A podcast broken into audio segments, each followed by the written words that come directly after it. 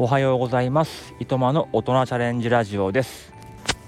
このチャンネルは教員である自分が大人こそチャレンジしようをテーマに日々挑戦していることを話をしていきます。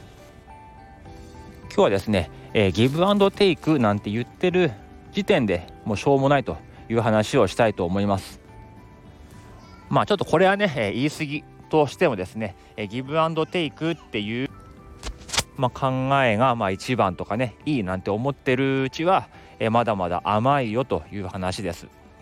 まあ、どういうことかって言いますと、えー、まあねクリスマスがありましたが糸間家朝起きるとクリスマスツリーの下にはですねプレゼントが3つありました。長男の分、えー、次男の分あとはママの分がありました、えー、僕の分はなかったです。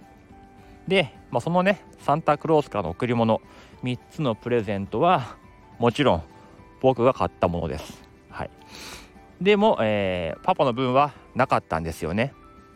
うん、ここでですよ。どう思いますかね。えー、糸間さんかわいそうとかね、えー、辛いよね、ま、こういう考えをした人。まあ、別に悪くないんですけど、まあ、ギブアンドテイクの気持ちが強いのかなと思います。そうじゃなくてえなんで別になんかそれって変なこと？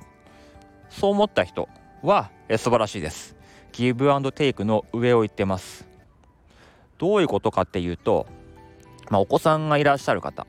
お子さんに、まあ、誕生日とかクリスマスとか何か物をあげた時に子供からお返しって期待します？自分は毎年毎年プレゼントをあげてるのになんで子供はパパに対して誕生日もクリスマスも何もくれないんだとかそんなこと考える親っていませんよね。もちろん親ってもう子供がね満足してくれてるからとかその笑顔が見たいからあげてるんですよね。一切子供からはそういう見返りを期待してないわけですよね。だからそこにはギブアンドテイクの考えはないわけです。その上ギブアンドギブとか。あとですね最近知ったんですけどもその上があるらしいです。ギブアンドラブだそうです。ギブアンドラブ与えて与えて、えー、愛する。多分親が子供にしているものっていうのはギブアンドラブなんですよね。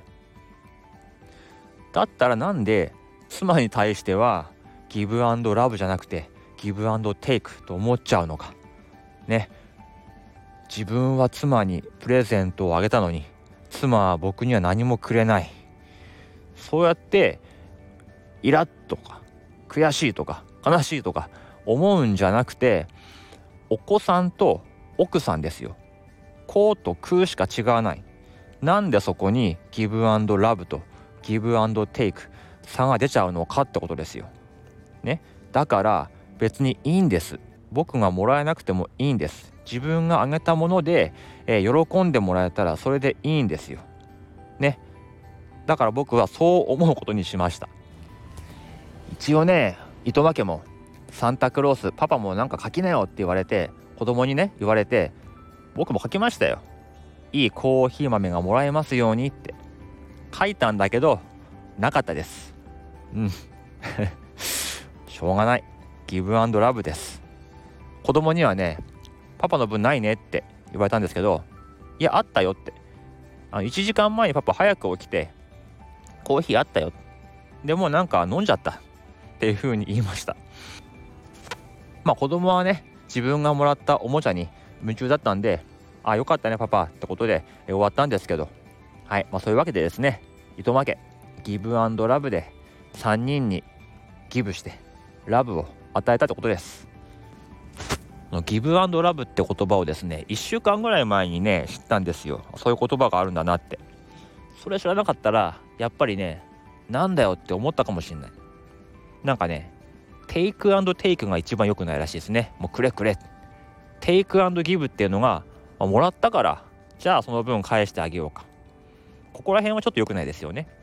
その次にギブアンドテイクえ、あげたからあんたもちょうだいねこれはギブアンドテイクでギブアンドギブ与えて与えてでその次に来るのがギブアンドラブですね与えて愛するともうそれで十分っていうことだそうですはい、えー、皆さんはどのようなギブアンドラブをしたでしょうかいいんですこれからねもうギブアンドラブでいきますよ僕は自分に対してもギブアンドラブで自分からねテイクテイクとはしません、まあ、来年からはねその気持ちをさらに強めてギブアンドラブギブアンドギブね自分に対しても相手に対しても行こうと思っております、まあ、今日から冬休みということでえ子供のお弁当作りをねこれからしようと思っております。ね3日間子供はね学童に行きますのでそのお弁当を作ろうと思っております。